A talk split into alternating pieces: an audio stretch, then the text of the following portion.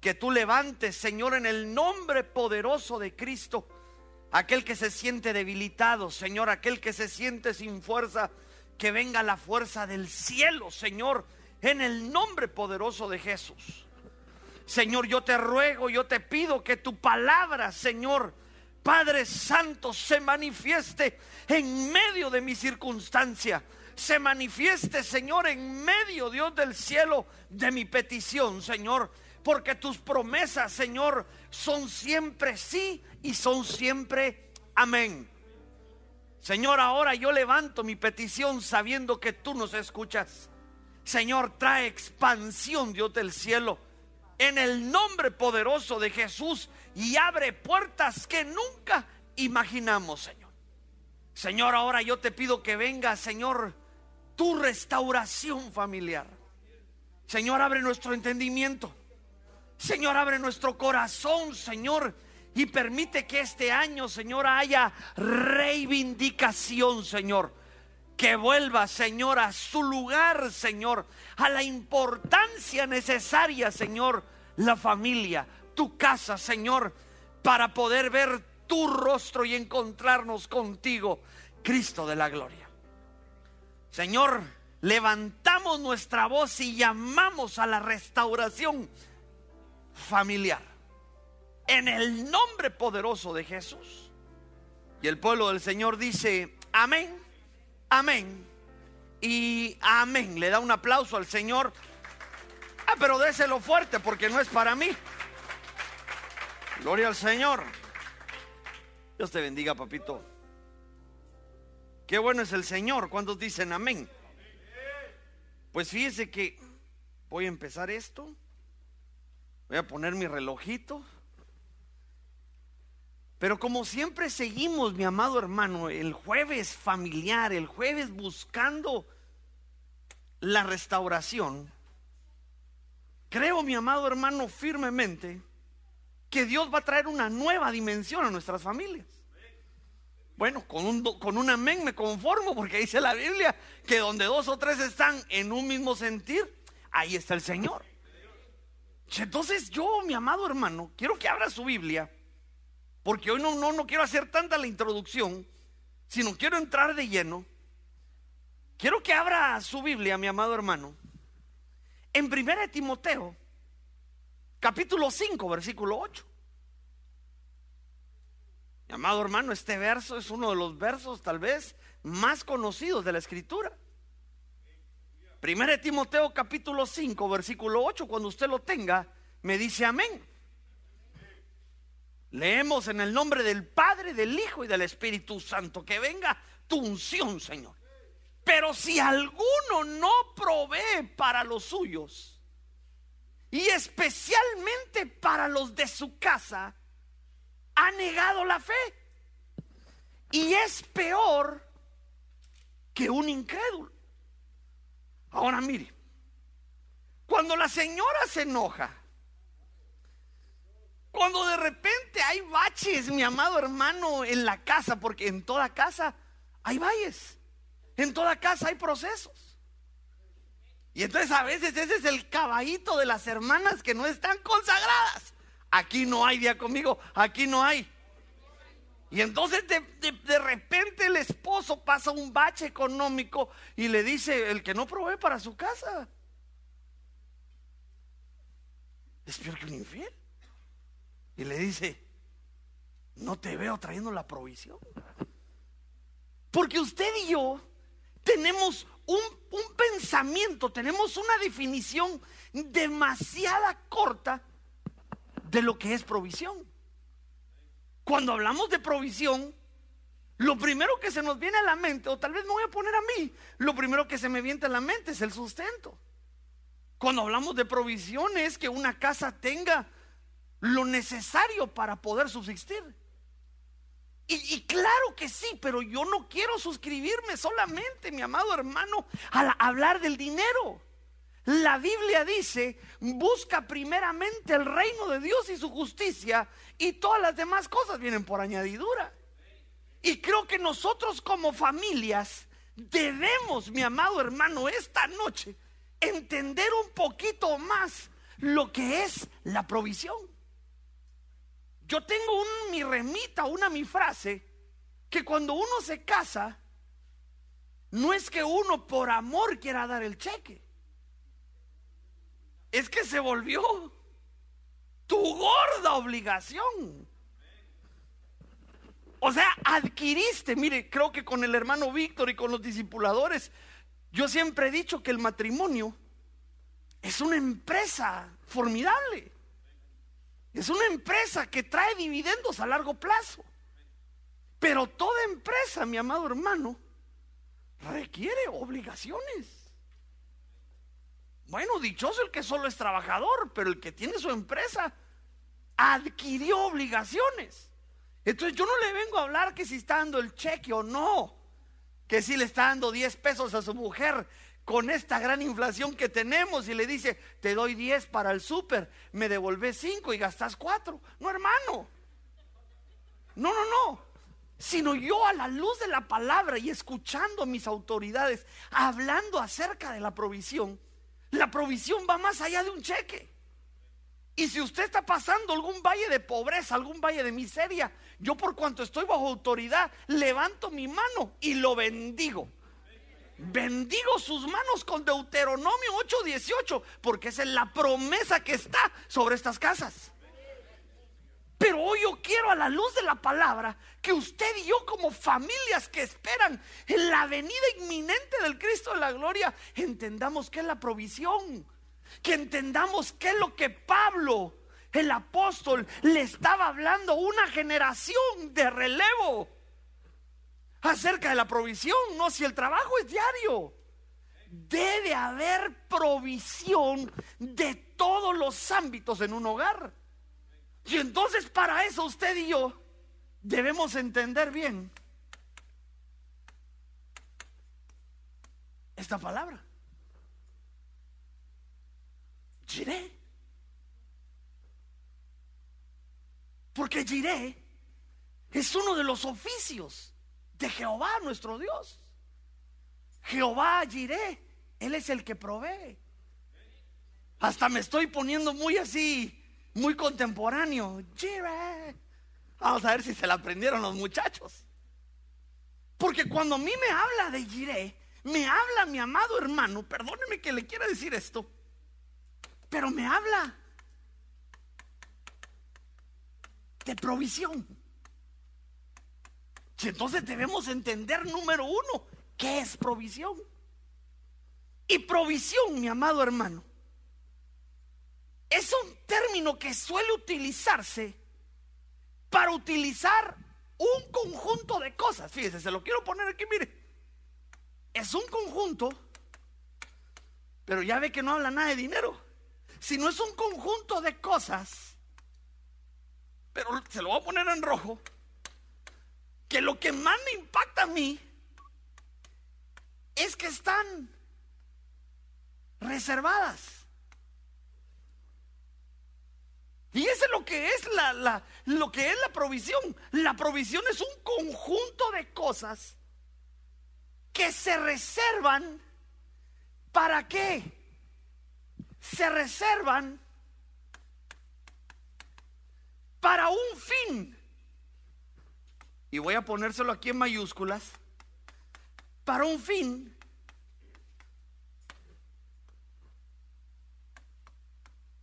determinado. Entonces cuando yo empiezo a ver esta, esta, esta definición, viene de la palabra de latín, provisión viene de provicio. A la pastora, usted habla latín, latín, arameo, griego, hebreo, lengua muerta, cachiquel, quechí, lenguas del espíritu, hermano, políglota le salió, hasta jerigonza le sale hablar su pastor. Y entonces, yo escuchando, mi amado hermano, y leyendo, empezó a cambiar mi mente acerca de la provisión. Porque yo tenía un concepto muy diminuto acerca de la provisión. Yo me preocupo de que mi casa tenga lo necesario para, para poder subsistir. Yo agarré una obligación con amor para brindarle todo a mis hijos, todo a mi mujer. Sin embargo, Dios me dice, es que no, yo no solo te voy a dar un cheque, si yo soy Jehová iré, yo tengo un conjunto de cosas reservadas para un fin determinado. Dígase, para una temporada determinada. Y es que lo, lo, hermoso del hogar es que el hogar se vive en temporadas. Y entonces Dios ha prometido para los hogares de Benecer que Él va a ser nuestro proveedor. Y como nosotros estamos, mi amado hermano, imitando a Cristo, usted y yo tenemos la característica de provisión. Entonces, debemos reservar este conjunto de cosas para nuestra casa, para que tenga lo necesario para enfrentar cada temporada. Esto fue lo que me impactó. Porque se reservan para un fin determinado. Y entonces yo empecé a ver la Biblia. Empecé a estudiar porque me emocioné. Entonces yo le quiero hablar de lo que usted y yo debemos aprender a ser proveedores en nuestra casa. Dios te bendiga porque pones tu cheque, pones tu lomo, trabajas para tu mujer. Nadie dijo, gloria a Dios trabajas con tu matrimonio, levantas la casa, los chamacos ya están grandes. Gloria a Dios porque eres un hombre y una mujer trabajadora. Pero la provisión no se queda en un cheque. Y entonces vamos a la escritura. Génesis capítulo 22, versículo 8. Alguien dice gloria a Dios. Porque hoy lo voy a activar. Bájale un poquitito, un poquitito así, una miseria. Porque usted es el proveedor de su casa. Y entonces yo usted lo voy a activar para que usted y su esposa sean proveedores espirituales en su hogar. Y entonces fíjese, y Abraham respondió. ¿Está leyendo eso? Y Abraham respondió, Dios proveerá para sí el cordero para el holocausto. Mi amor, ¿está leyendo o no está leyendo? Dios proveerá para sí el cordero para el holocausto, esposa mía. Dios proveerá para, el, para sí el cordero para el holocausto, hijo mío. Y los dos iban juntos. Es que quiero que se dé cuenta de que la lucha con el adversario que el Señor reprenda, mi amado hermano, son nuestros hijos. Y usted y yo hemos sido tocados por el Espíritu Santo. No sé si alguien dice amén. Con ganas de cantar, me ha tocado. Sí, me ha tocado. Hasta como aquel el de la caricatura, me ha tocado. Pero la pregunta del millón de dólares es esta. Dios tocó a papá y a mamá. Y los hijos. Porque muchas veces nuestros hijos no entienden la obra sobrenatural que hace Dios para proveernos las cosas. Y entonces ellos preguntan, ¿y cómo tenemos esto, papá? Dios se proveerá. Papá, pero ¿cómo le hiciste si vos sos de la tribu hindú? De los indocumentados. Hijo, Dios proveerá para sí el cordero. Y entonces lo primero que usted y yo debemos aprender a proveer, mi amado hermano, a nuestros hijos, es a que ellos crean en lo sobrenatural. Yo a esto le agregaría con letra roja. Porque escrito está que el justo por la fe vivirá. Ahora mire, está aquí conmigo. Ya sabe que yo no me meto en problema de vacunación, cada quien que haga su research y que Dios lo guíe, pero que tú sí seas sí y que tú no seas no. Pero en este tiempo usted y yo vamos a vivir bajo ese versículo. El justo por la fe vivirá. Y entonces ahora, pastor, pero ¿por qué me estás diciendo esto? Porque todo lo que hemos adquirido, que nuestra esposa con 25 años de casado todavía sienta cosquillitas cuando te mira, que ya estás todo chibolón, sin pelo.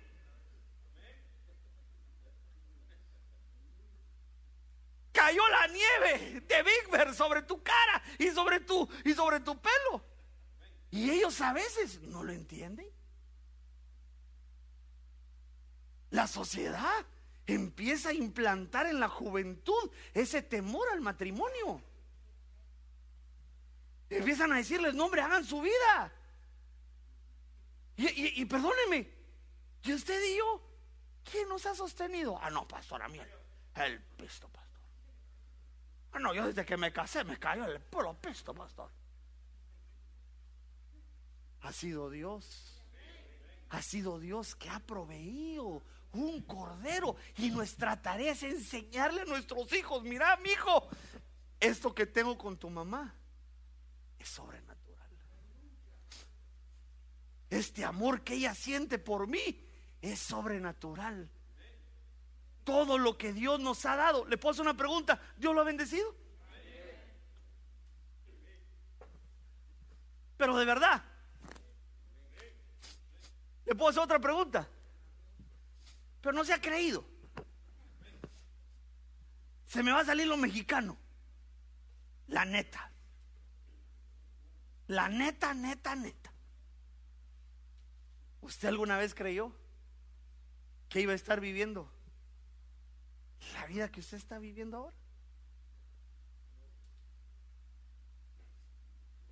O sea, yo ya sé que los jóvenes me dicen, oh, pastor, yo nací en la quinta ciudad más adinerada de la nación, o sea, Santa Clarita. Yo solo estoy diciéndole puros facts. Somos la quinta nación con más dinero. Somos la quinta ciudad con más dinero en la, nación. Ahora, pero ponme atención a eso. Pero vos y yo venimos del Jute. Vos y yo venimos de la gloriosa metrópolis de San Rafael. Venimos, mi amado hermano, nuestra vida iba a ser totalmente distinta. Y sin embargo, le creímos a Jehová Jireh. Y ahora vivimos en casas que no construimos nosotros y las y las amueblaron, las adornaron para que tú y yo viviéramos como príncipes. ¿Cómo le hago entender yo a mi hijo? Quiero enseñarle, quiero instruirle provisión sobrenatural. Hijo, no es mi inteligencia, es Dios que me ayuda. No es hijo que soy bien, bien chido, chido, sino es Dios que puso misericordia. Papá, ¿y cómo logramos esto? Papá, ¿y cómo me vas a llevar a Hawái? Tranquilo. Dios se va a proveer. Ah, no, yo todo el año lo voy a empezar a invadir con esto. Ya por lo menos hoy me trajeron mi primer llavero. Ya me trajeron mi primer llavero y entonces así estoy pidiendo más. Señor, mándalos de vacaciones. Pero alguna vez usted y yo hemos pensado, ¿qué pasaría si Dios nos llama a su presencia? ¿Creerán nuestros hijos la misma fe que usted y yo creemos? ¿Vivirán bajo la palabra de Dios como usted y yo creemos? Y entonces yo vengo a hablarte hoy a ti, papá y mamá, porque tu tarea no solo es proveerles techo, ropa, sustento, sino es de proveerles fe para que crean en lo sobrenatural.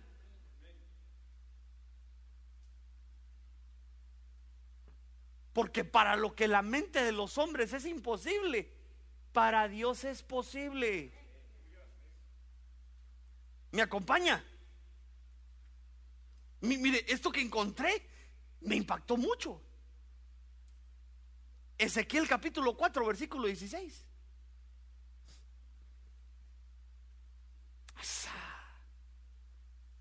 Ya tiene, ya tiene Ezequiel. Yo le voy a leer la pechita. También me dijo, hijo de hombre, he aquí, yo romperé, mire lo que le dice el Señor al profeta, yo romperé la vara de la provisión en Jerusalén. Y comerán el pan. Ah, no, yo reprendo por usted y por mí. Y comerán el pan por peso. Y cuando tengan sed beberán el agua con medida. Ahora mire pues. ¿Está aquí conmigo? Lindo esto. Yo ahorita regreso. Entonces fíjese, cuando yo leí este versículo,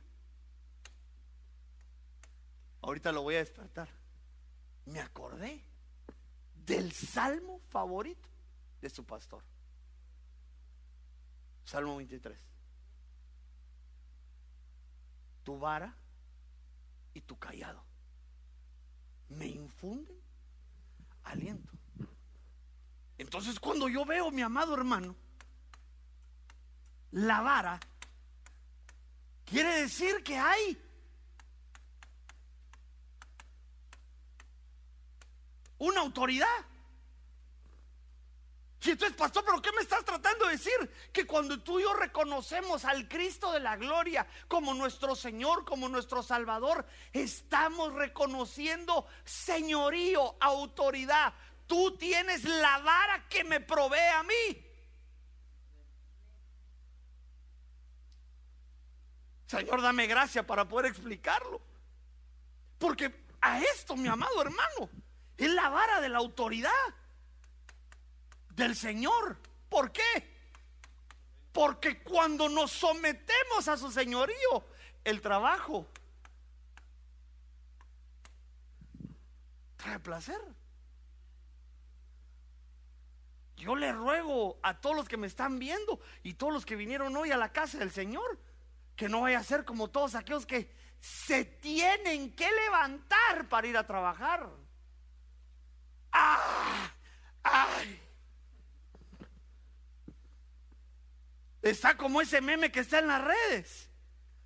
Me levanto a las 4 de la mañana porque tomé la mala decisión de casarme con vos. Pero luego se le queda viendo y le dice, pero luego me quedo viendo y le doy gracias a Dios que no te voy a ver todo el día. Hermano, perdóneme. Entonces, realmente nosotros trabajamos por obligación. Realmente vamos copiado, con una labor copiada, con sudor. Pero cuando reconocemos el señorío de Dios, cuando sabemos que Él es el que nos provee, todo lo que nosotros proveemos, lo hacemos con deleite, lo hacemos con placer. Porque al ver esto, entiendo que hay una conexión directa a la forma que usted y yo nos acercamos a Dios. Porque Dios es un Dios celoso. Es un Dios celoso, mi amado hermano. Y si usted y yo nos vamos en pos de la idolatría, torcemos nuestros caminos, entonces dice, rompo la autoridad que yo doy para proveerles y ahora les va a costar. Reprendo, Señor, toda estrategia del adversario, porque nuestra vida debe ser de deleite. Ahora día conmigo fe en lo sobrenatural. Gracias a Dios. Gracias a Dios. Que ya se recogieron los diezmos y las ofrendas. Pero mire lo que dice Malaquías 3:10. Todo el pueblo. Hey, te estoy hablando a ti. Nadie dice amén, pero si le digo la salmista, te estoy hablando. Ahí usted dice, sí, todo el pueblo traiga los diezmos. ¿A dónde? A mis depósitos. Y ya haya provisión en mi casa. Pruébenme esto, declara el Señor de los ejércitos, y abriré para ustedes las ventanas del cielo. Y derramaré sobre ustedes bendiciones hasta que digan, esta es la versión que me, pero me, me, cautivó los, los, los sentidos. Porque yo le aseguro que Dios lo ha bendecido. No sé si, ay, pobrecito Señor, bendícelos más. Yo te vuelvo a preguntar, ¿Dios te ha bendecido? Ahora, escucha bien esta pregunta. ¿Te has levantado alguna vez en la mañana y le decís, Señor, ya, ya mucho, Señor? Ya me bendijiste mucho, Señor, ya, ya basta. Es más que suficiente lo que me bendices. Yo le aseguro que la mayoría de nosotros no ora así. Señor, dame un poco más, Señor. Mira lo que hizo este bendito el Señor. Mira cómo está la inflación. Y compré carro B12, Señor. Y la gasolina está a 6 pesos, Señor. Auxíliame, papito. Bueno, tal vez solo el pastor se está ministrando, ¿va? Solo veo ahora mi troca y digo, eh, pero B8 querías, ¿verdad? B8 querías, ¿verdad? Pero cuando yo leí eso, dije yo, imagínese esta invitación que les hace el Señor. Si yo soy su proveedor, yo los voy a bendecir hasta el punto que ustedes me digan, Señor, ya basta, hombre, te estás pasando. Es más que suficiente, pero mire, yo le quiero creer a esto. Yo le quiero creer a esto porque mire, aquí es donde usted y yo entramos a sembrar en la siguiente generación los principios que nuestros padres crearon en nosotros. Porque ellos lo único que miran es que usted agarra un sobre. Y que usted pone el dinero ahí. Y dice, no, es a mi mamá. Entregándole pisto al pastor. Ah, ellos no entienden de la sobrenaturalidad. Ellos no entienden, mi amado hermano. Y entonces aquí es a donde yo voy. Perdóname. No solamente depositar tu diezmo y tu ofrenda, sino es de enseñanza. Hijo, ofrendo y diezmo, porque ahí está el poder. Dios me lo promete. No le doy el diezmo a este panzón pelón. Él solo es un administrador. Pero perdóneme, yo me quiero atrever esta noche. Y quiero cincelarle por medio del Espíritu Santo esto en su corazón. Pero más importante, cincelárselo a mis hijos. La bendición, la abundancia no viene por qué tan inteligente seas. Es porque el pueblo presenta sus diezmos y sus ofrendas a los depósitos que Dios ha establecido. Y entonces, hay bendición hasta que uno dice, te pasaste, Señor. Como diría mi abuelito que vive en Guatemala, ah, no, mijo, ese carro, mucho para vos. Pero sin embargo, le aseguro que usted y yo seguimos viviendo de día a día. Usted y yo no somos una generación de día a día, somos una generación que tenemos que decirle, Señor, gracias. Porque todo lo que hago prospera. Señor, y es suficiente. Pero eso, perdóname, yo te lo presento a ti como papá y mamá, pero esa es tu tarea. Se le provee fe y enseñanza para lo que cree, para que crean en lo sobrenatural. Hijo, si presentamos nuestros diezmos y nuestras ofrendas al depósito, nunca nos va a faltar nada. Dios siempre nos va a sorprender. Dígame, aunque sea así. Amén. Le quiero, le quiero cincelar en su corazón. El diezmo usted no se lo da a un hombre. Yo no puedo hacer nada. Yo lo más que puedo hacer es bendecirlo y administrarlo para que no falte nada en la casa del Señor. Pero nosotros se lo presentamos a Dios. Mi tarea como padre es enseñarte a ti, por si yo llego a faltar, que nunca se te cierren las ventanas del cielo. Te quiero enseñar a creer en lo sobrenatural. Allá afuera no creen en eso. Diría el apóstol Sergio que hay en medio de nosotros pueblo criticón que solo anda criticando las cosas que hacemos. Y si no me cree, vaya a buscarlo en la escuela de pastores hoy. Pero bueno, no, Dios los bendiga. No, no, no, no me importa, mi amado hermano. Yo me preocupo por usted, por su familia. Se provee fe, se provee enseñanza para creer en lo sobrenatural. ¿Ves esto que tengo, mi hijo? Es porque le creo a Dios. Papi, ¿por qué agarras el sobre? Oh, mi hijo, porque todo lo que mi mano produce, el 10% le pertenece a Dios y te falta algo, hijo.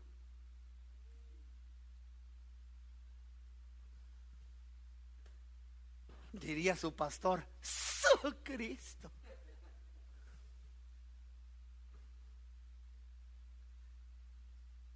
¿Me permite?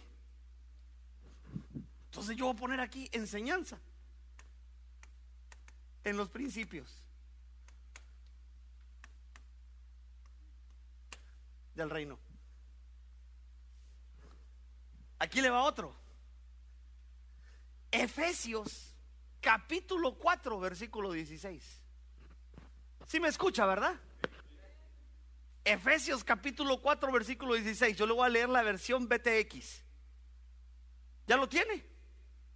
Por quien todo el cuerpo está siendo estructurado y unido por la provisión de cada ligamento. Escuche esto, provisión de cada ligamento. Y según la función sobrenatural cada miembro.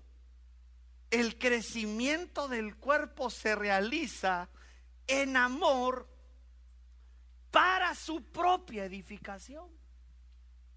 Pastor, ¿qué me estás tratando de decir?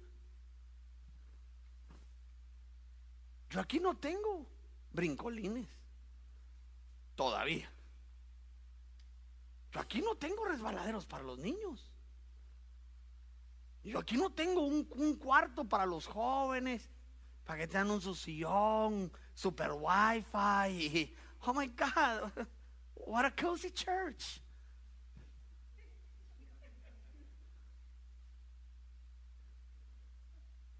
Y usted y yo como papás luchamos en nuestra mente con el servicio. Y yo te vengo a decir algo, que tú y yo debemos proveerle enseñanza sobrenatural mi amado hermano, para que ellos sepan que todos tienen una función en el cuerpo. Todos. Por eso yo le pido de favor que si hay un niño que quiera servir, déjelo. Ay, papi, yo quiero ir. Haz el esfuerzo. Porque ese es el ligamento que trae su provisión, porque tal vez alguien venía bravo, tal vez alguien quería dejar a sus hijos y de repente cuando ves de corbata, y en la iglesia así, en la, en la puerta así, hola hermano, Dios le bendiga. No, hermano, lo que usted quiere es, es demasiados servidores. No, quiero hacerte que venga la revelación sobre tu mente y sobre tu corazón para que sepas que todos somos parte del cuerpo. Todos debemos traer provisión a la iglesia. Yo lo pondría así, mire. Somos parte del cuerpo de Cristo. ¿Estás aquí conmigo, Benecer? Y entonces yo te pregunto, ¿cuál es la provisión que traes a la casa? Ay, pastor, ya, ya pidió diezmos de ofrendas. No, yo estoy hablando de diezmos de ofrendas. ¿Cuál es ese don que Dios te dio para que seas de beneficio a los hermanos?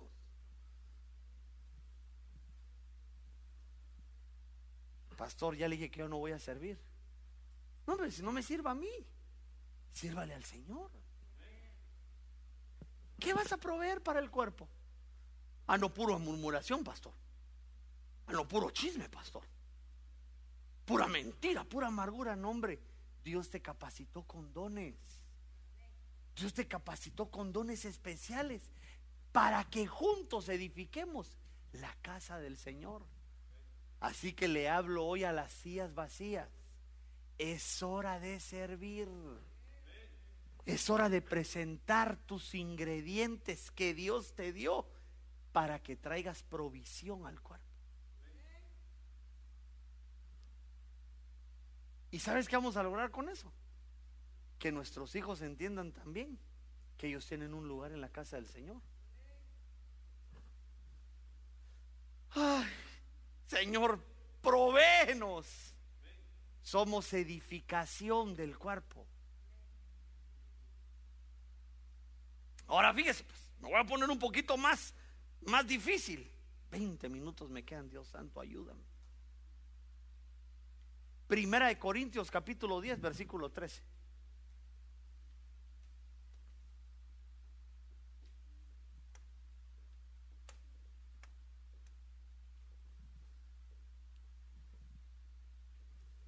¿Ya lo tiene? Primera de Corintios, capítulo 10, versículo 13. No os ha sobrevenido ninguna tentación que no sea común a los hombres. No te hagas el llorón. Ay, pastor, me persiguen las filisnenas. Cálmate. Ay, pastor, yo no sé qué, yo creo que es el, es el perfil griego. ¿Qué perfil griego? Ni que ocho cuartos. Es la abundancia que Dios te ha dado. No hay ninguna tentación que no sea común a los hombres. Pero aquí está la promesa para ti. Ebenecer. Y fiel es Dios, que no permitirá que vosotros seáis tentados más allá de lo que podéis soportar, sino que con la tentación proveerá también la vía de escape a fin de que podáis resistirla. ¿Qué se provee en casa? Se proveen rutas de escape.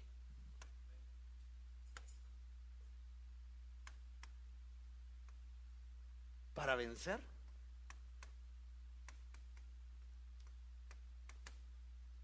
a la tentación. Aló, aló, Ebenezer.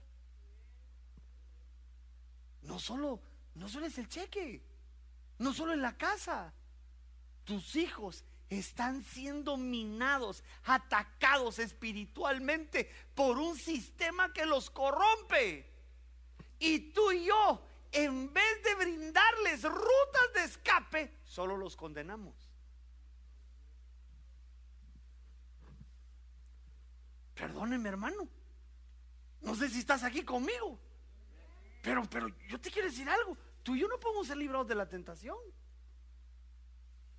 Si Cristo siendo hombre fue llevado al desierto y fue tentado. Entonces, perdóneme, usted me dice, pastor, es que no entiendo por qué las mujeres me persiguen. Cálmate. Si Dios te puso una prueba de ese calibre, es porque podés sobrellevarla. Nada de que que se mueran los feos aunque me quede yo solo, pastor. No, hombre. Pastor, pero ¿por qué me estás diciendo esto? Porque ¿quién le va a enseñar a tus hijos a vencer la tentación? Yo solo te puedo predicar, pero yo no estoy en tu casa 24 horas. Yo no conozco la problemática que sufre cada uno de tus hijos y cada hijo es diferente. Y si molestan a tu hijo en la escuela.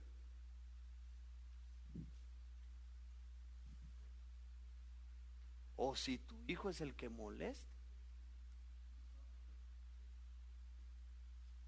Porque siempre nos hace la víctima. No, ay, me molestan a mi cachorro. Y yo siempre digo. No serán los otros, no serán mis hijos los bullies.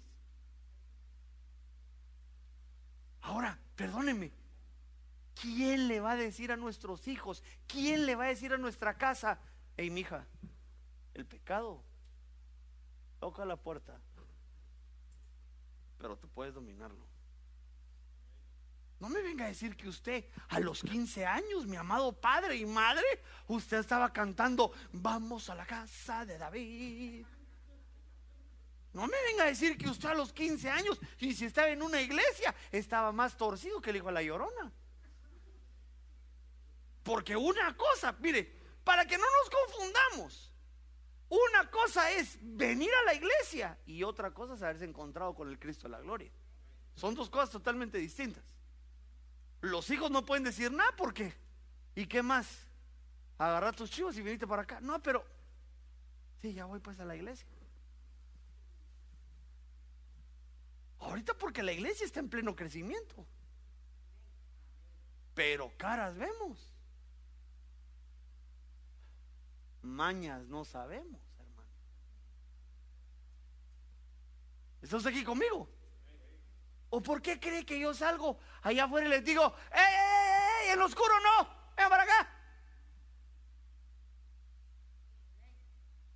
Les estoy, ay, ya viene el pastor tan bravo. Ay, ese pastor, ey, les estoy proveyendo una ruta de escape porque la tentación está a las puertas.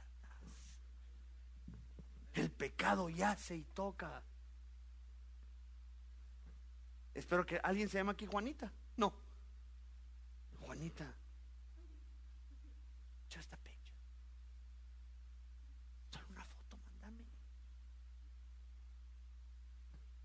Me gusta ese silencio tenebroso. ¿Quién les va a enseñar a tus hijos? Tú tienes que aprender a proveer rutas de escape. A las nueve de la noche quiero los celulares en mi mesita de noche. Ay, qué aburrido. Yo me imagino mesita de noche y usted como que se hinca en la mesita de noche, ¿va?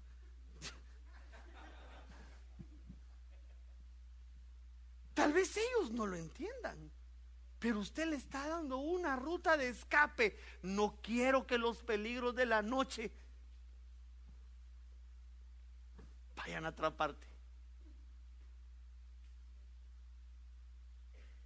Día conmigo, rutas de escape. Porque esa no es mi tarea, hermano. Esa es tu tarea en tu casa. Ay, pastor, es que yo nunca tuve nada y por eso a los 10 años les voy a comprar iPhone 13 Pro Max.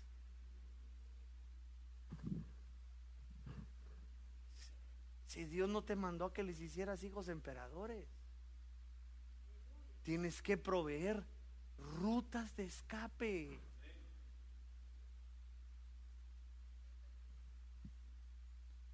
Se puso feito esto, ¿verdad? ¿Me acompaña? Segunda de Crónicas, capítulo 26, versículo 14.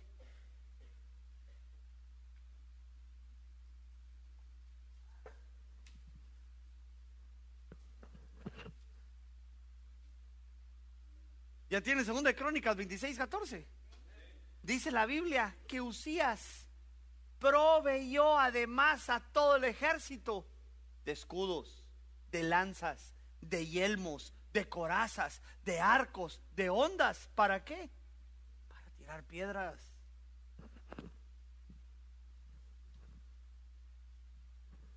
Se provee de rutas de escape. Y se provee también de armas espirituales para que nuestros hijos puedan, puedan defenderse de las insidias del maligno. Ahora mire, quiero que regrese a esto. Quiero que regrese a 1 Corintios 10:13, porque dice que Él proveerá la vía de escape. Diga conmigo, vía de escape. A fin de que podáis resistirla. Entonces cuando yo leí eso de resistir, me acordé de mis primeros pininos, cuando ya no pude correr. Sino me tuve que agarrar una bicicleta. Y yo dije, no hombre, si corro. La bicicleta, puro uts pim pim. Hasta un hombre lleno de canas me dijo, pastor, ¿quiere ser rápido? Vaya a bicicletear allá a la San Caño. Y va a ver cómo se le van a poner esos chamorros. Pues hasta el día de hoy no he visto que los chamorros se desarrollen, pero, pero sí he visto fuerza. Pero mire, La primera vez, casi dejo la lengua. Casi dejo la lengua ahí, en esta subida, que, de la subida de la Golden Valley, donde está el Sam's y el Walmart. ¿Usted qué es Santa Claricense? O sea, son casi como dos millas de subida. Y yo la vi y dije, no, hombre, si en el carro me hago dos minutos. En bicicleta unos diez minutos me voy a hacer. 25 minutos. Hacía parada como de básquetbol. Tiempo fuera. Trajito de agua. Dos minutos, tiempo fuera. Pero de que subí, subí. Y entonces ahora, hace como un mes, volví a hacerla. Pero ya después de que he peleado contra pumas, osos, leones. ¿Y sabe qué empecé a dar cuenta? Que empecé a agarrar la subida. Y la pierna dejó de chillar. Y usted sí, Y, a veces a los que me acompañan les digo, concéntrate, no hay dolor, no hay dolor.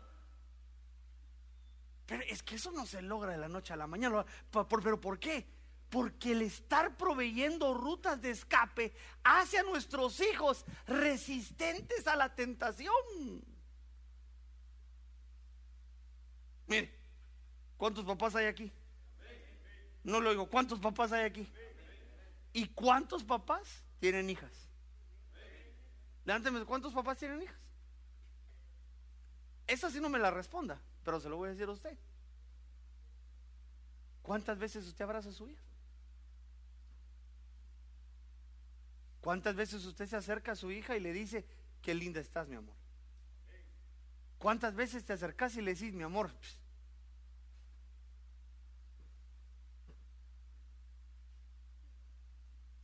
¿Cuántas veces te la llevas en el carro y papá, ¿puedo comprar esto? Lo que tú quieras. Y usted me dirá, pastor, usted es un pastor gamonal. No, yo te quiero bendecir, pues te quiero decir algo. Yo estoy proveyéndole rutas de escape a mis hijos para que no los alumbre ningún príncipe del desierto. ¿Cómo saludan los jovencitos ahora? Vos como sos allá de anciano diría, hashtag te tenés que aguantar. Ahora los muchachos en la escuela, parate. Hermana, agárrele el, vacío a su hermana. Hola, Benny. Hola. Ay. Papi. Y yo solo me quedo viendo y digo yo, uy, primer peladito que yo mire haciéndole eso a mi hija, sin dientes se queda.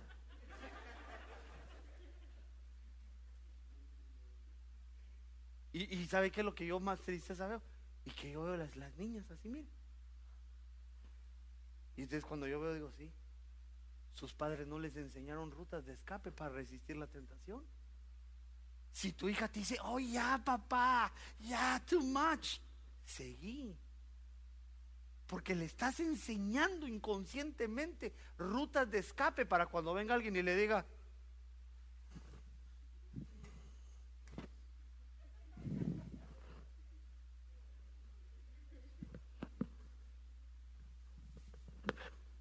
Perdóneme, pero la naturaleza del hombre.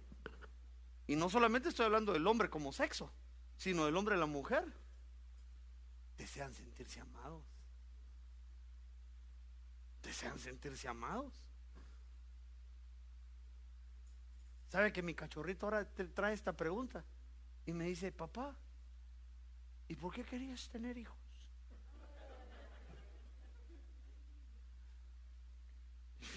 Esa es su pregunta. ¿Y por qué querías tener hijos?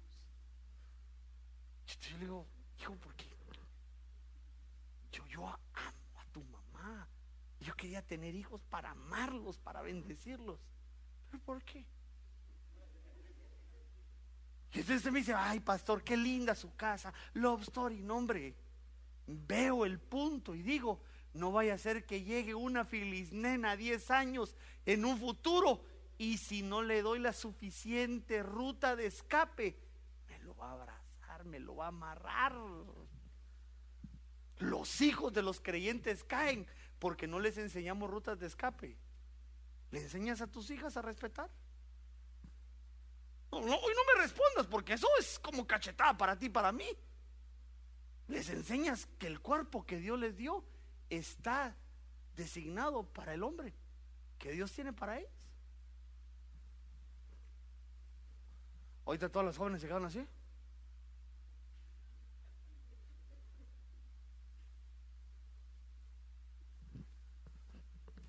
Qué bueno que me escuchan los, los, los jovencitos y las jovencitas. Porque te quiero decir una cruda realidad. El hombre es visual. Y la mujer es auditiva. Y si tú y yo a nuestras hijas no les estamos hablando al oído de respeto, de que guarden su templo, no les damos rutas de escape, van a caer en la tentación. Y hasta me pongo como profeta, ¿sí ve? Ay, no, que se vayan al mall, que hagan lo que sea. ¿Perdón? Como alguien me dice, pero mira, por favor, déjame bajar en la calle.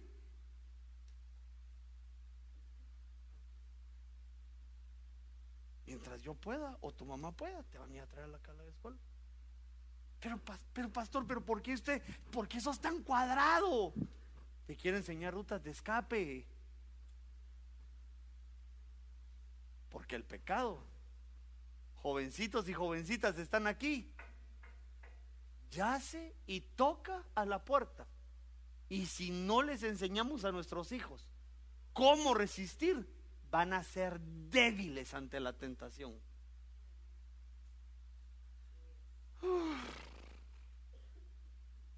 Génesis 45, 21. Ya me quedan cuatro minutos, ya me voy a, ya me voy a callar. Ya me voy a apagar, va como que fuera micrófono yo, va. Ya tiene Génesis 45, 21. Le voy a leer la versión Ausejo. Dice que hicieronlo así los hijos de Israel. Y José, según la orden del faraón, les dio carros y les proveyó de víveres, otra vez provisión, y les proveyó de víveres para el camino. Es que nosotros vivimos, mi amado hermano, una vida que no pensábamos vivirla. No solo es de presentar el cheque, no solo es de darles, sino debes proveerles herramientas para enfrentar el curso de la vida. La vida no tiene papá y mamá siempre. Qué lindo es vivir en la casa de papá. Uno se levanta, va a la refri, siete galones de leche, cuatro clases de cereal. Y si se acaba el que, el que le gusta, ¡y quiero! Dijo, son las 3 de la mañana, ¡y quiero! Y ahí va el pobre papá desvelado a traerle el pobre cereal listo.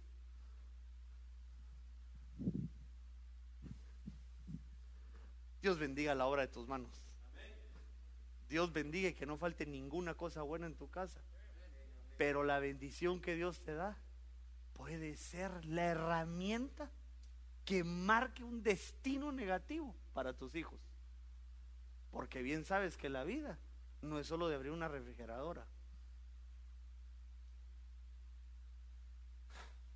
Me voy a ir de la casa. ¿Qué saben ellos de pagar renta?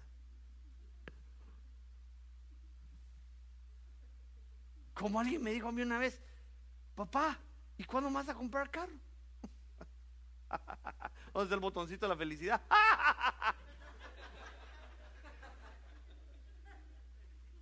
Te prestaré uno de los míos. Y el más pichirilo para que aprendas. Entonces, mire, ¿qué saben ellos de que mes a mes viene un recibo así que dice, usted debe 75 mil dólares de la camioneta? Pago de mes. 840.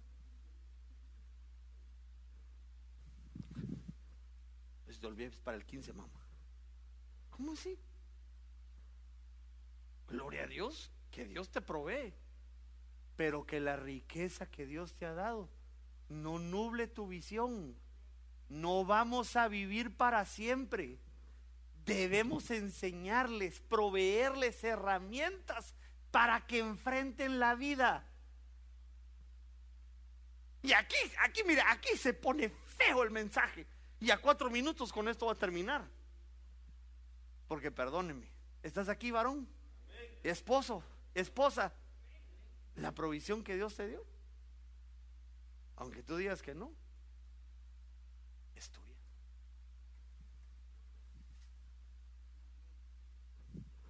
Sí, como papá, tienes que proveerles, que no les hace falta nada.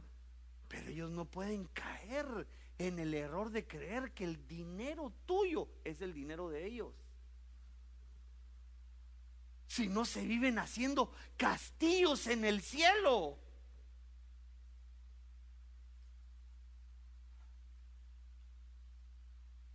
54 minutos. Yo le pido al Señor que venga la revelación y el entendimiento sobre tu vida y sobre mi vida. Y que la abundancia que Dios nos dio no haga que la siguiente generación sea una generación débil. ¿Me perdonan lo que le voy a decir? Mejor me voy a sentar por si me quiere pegar. Que se vuelva una generación buena para nada. Porque tiempos difíciles crean hombres fuertes. Hombres fuertes crean tiempos buenos. Tiempos buenos crean hombres débiles.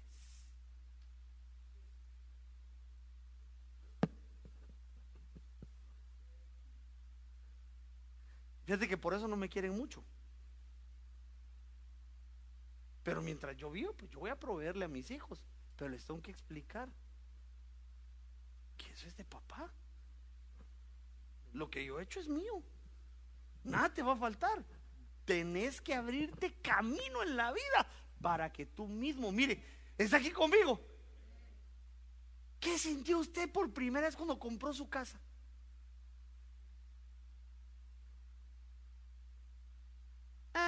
así. En seis meses la pago. Eh. Hermano, usted la primera vez que le entregaron las llaves, usted se. Juan Luis te va a dar un ataque. Usted entra a su casa y usted mire.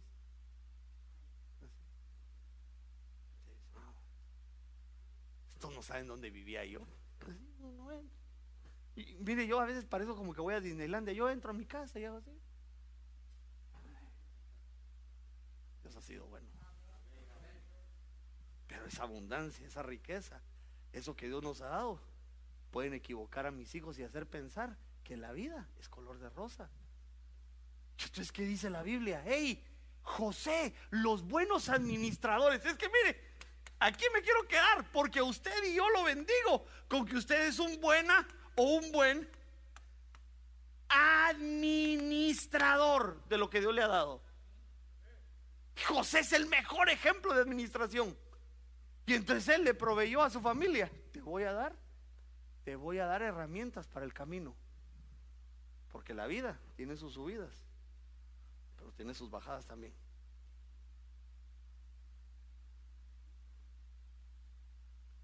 Tal vez usted no quiere que yo le diga eso a su hijo. Pero le quiero decir algo. La vida es cruel. No, se, va a enojar conmigo, pero eh, toca el piano. Y ya, ya, ya es una hora. Toca el piano. La vida. Hasta me estoy metiendo aquí por si me quiere tirar un bibliazo. Me pongo aquí. La vida es injusta es injusta. Y aunque usted se me quede así,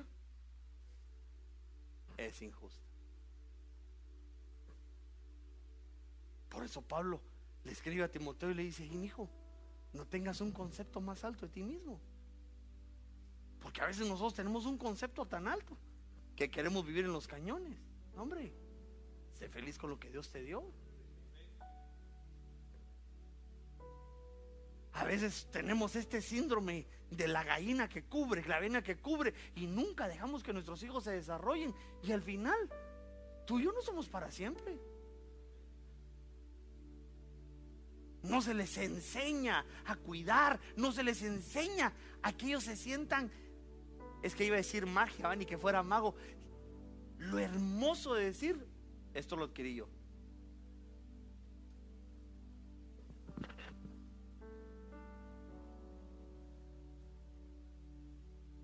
Tal vez yo me ministro con usted y yo quiero bendecirlo de esta manera, porque no solamente es un cheque, no solamente es un carro último modelo, no solamente son las vacaciones que el pastor le está profetizando, sino es que le tenés que enseñar a tu familia herramientas para enfrentar la vida. Herramientas. Te voy a dar provisión, te voy a enseñar que el trabajo es honroso.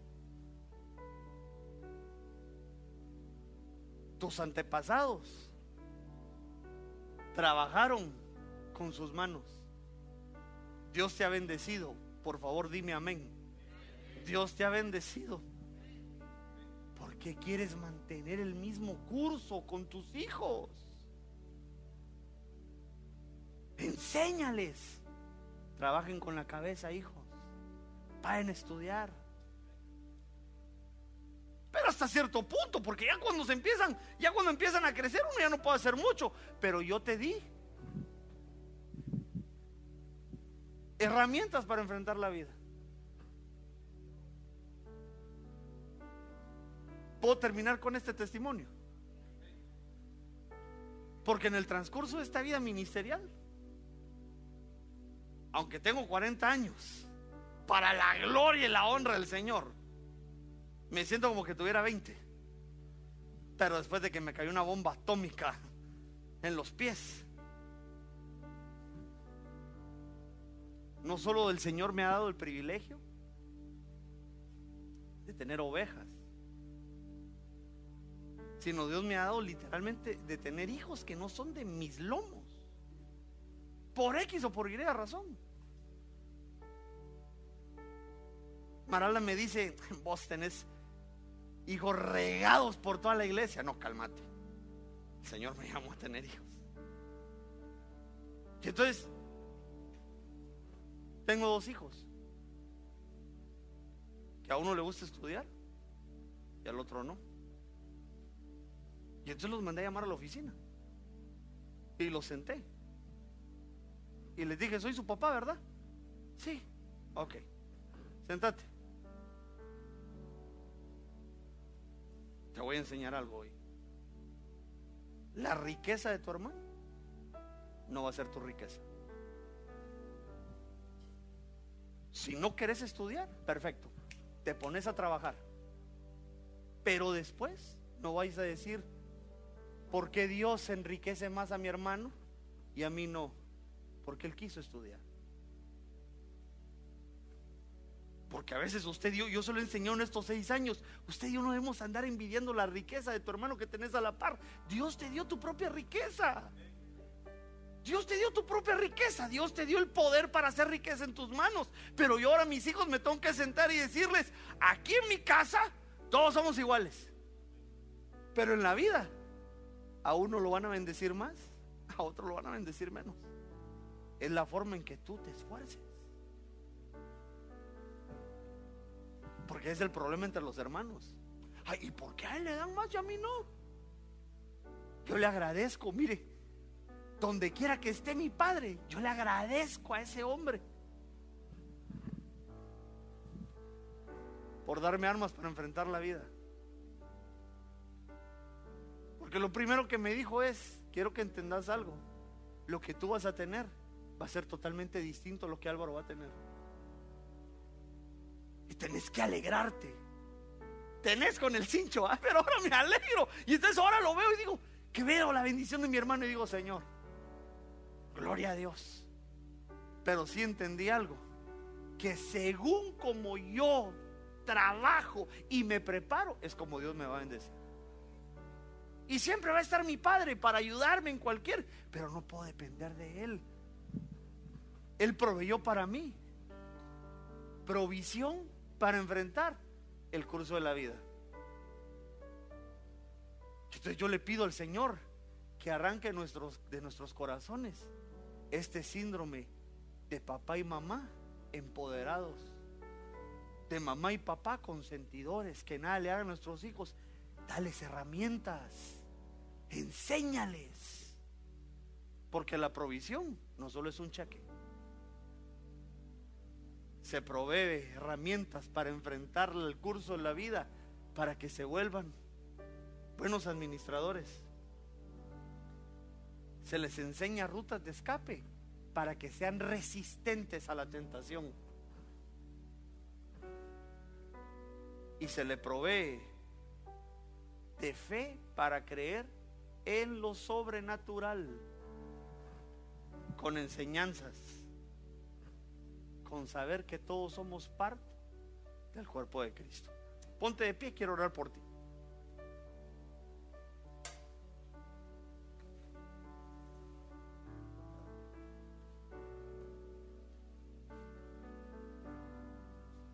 Señor, en el nombre poderoso de Jesús,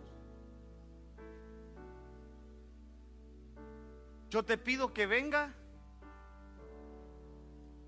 la provisión del cielo. Señor, que no nos conformemos con un techo,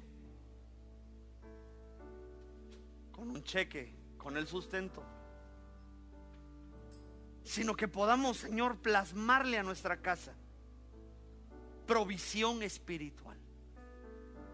Señor, que podamos ser ejemplos de fe para nuestra casa.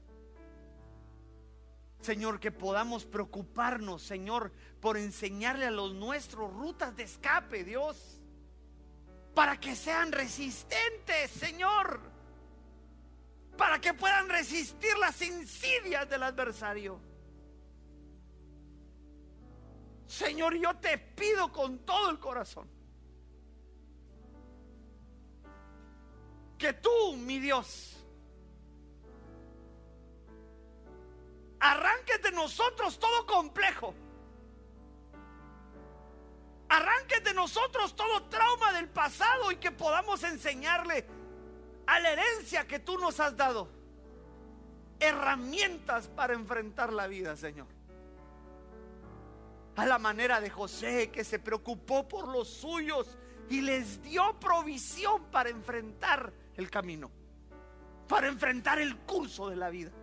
Yo activo a cada padre, a cada madre en el nombre poderoso de Jesús, rogándote que nunca falte el sustento en la casa de tus siervos y de tus siervas.